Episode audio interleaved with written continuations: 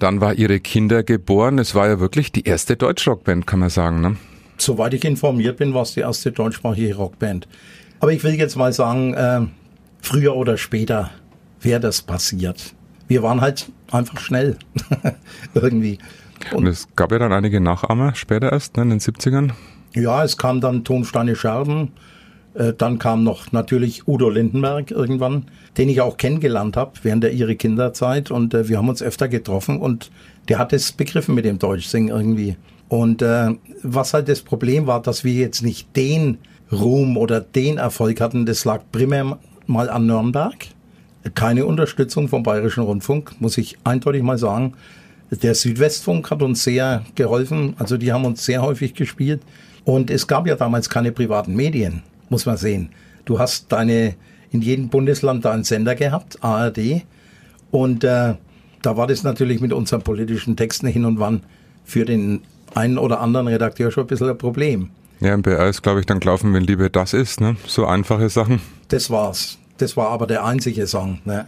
Aber naja, ich meine, äh, wir haben sehr viel live gespielt, vielleicht ein bisschen zu viel. Wir hätten uns vielleicht auf wichtige Auftritte wie Wünsch dir was zum Beispiel, da hätten wir uns drauf konzentrieren sollen. Aber wir waren halt auch noch sehr jung und unerfahren und äh, das ist, äh, wenn man also anderthalb Jahre lang jeden Monat 20 Tage on Tour ist, dann ist es schon sehr, sehr anstrengend. Also für Außenstehende ist es immer ja, die haben doch Spaß und so weiter, aber ganz so einfach ist es nicht. Hat sich da eigentlich beim Publikum was geändert im Vergleich zur Gruppe vorher, wenn da die Teenies gekreischt haben? War das dann bei Ihre Kinder auch noch oder war das wegen der anspruchsvollen Texte dann schon anders? Es war eindeutig anders. Es war eindeutig anders. Es gab immer hinterher Diskussionen ne, über Texte und so weiter und so fort.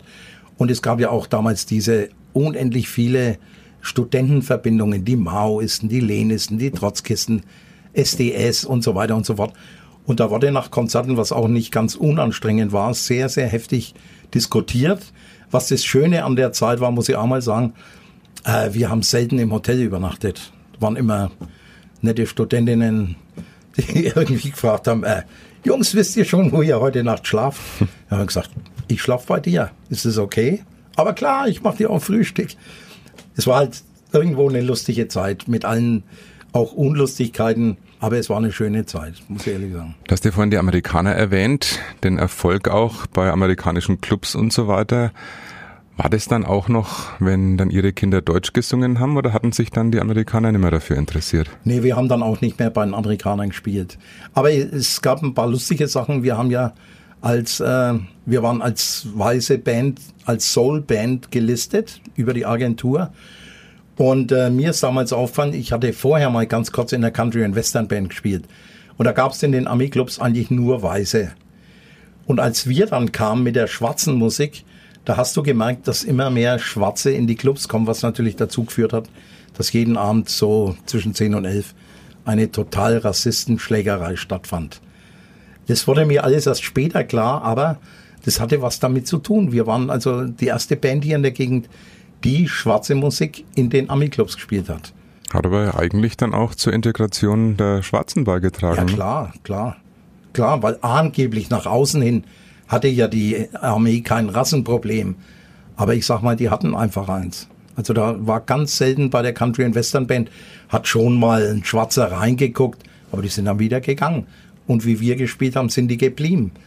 Und dann gab es automatisch halt Knatsch irgendwie. Die Plattenfirmen hatten den Zug der Zeit damals nicht erkannt. Ne? War sehr schwer, weil äh, es halt nicht so ganz äh, stromlinienförmig war.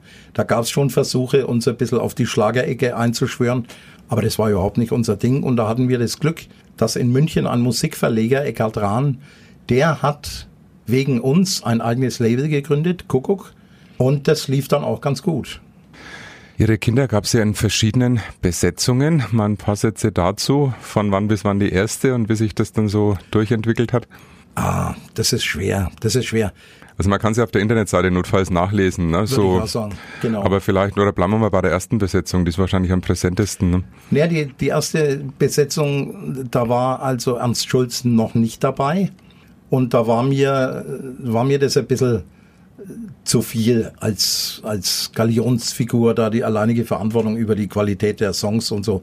Und ich hatte ja mit Ernst, der mich zu Jonah in the Wales brachte, immer einen guten Kontakt. Und ich wollte einfach neben mir noch einen guten Songwriter haben. Und ab der leeren Hände war Ernst Schulz dann dabei.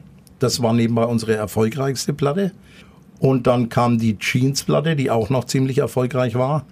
Aber da war schon der erste Wechsel, weil die Schneider, der Bassist ging raus, Tommy Röder kam. Äh, dann kam die Verdol. Da war ich mal weg, weil äh, ja es gab Differenzen zwischen mir und dem Manager irgendwie. Und dann habe ich die Band verlassen mit dem Versprechen, dass sie den Namen behalten können, wenn sie weitermachen.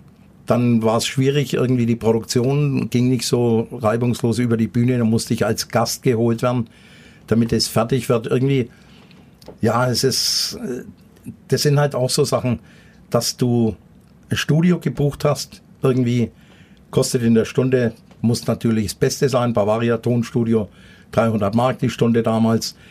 Und wenn das dann natürlich so in den drei Wochen Bereich geht und die Plattenfirma jetzt nicht so mehr überzeugt ist davon, wie viel verkauft werden, dann gibt's diese Kostenschere. Und da wird es halt irgendwann kein gutes Geschäft mehr. Und das war der Fall.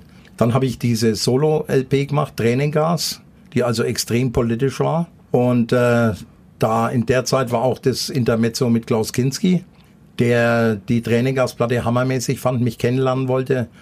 Und äh, der war mit einer Bibellesung, wollte der auf Tournee gehen. Und er wollte Tränengas-Songs und ihre Kindersongs in diese Bibellesung einbauen. Das Problem war, wir hatten zu wenig Zeit. Und äh, dann ist das Ganze geplatzt es ist ja dann ohnehin sein, seine Solo-Bibellesung da, die ist ja in einem Desaster geendet. Hat nur zwei Auftritte gemacht. Aber wir haben lustige Sachen mit ihm erlebt. Wir haben da zwei Wochen zusammengearbeitet.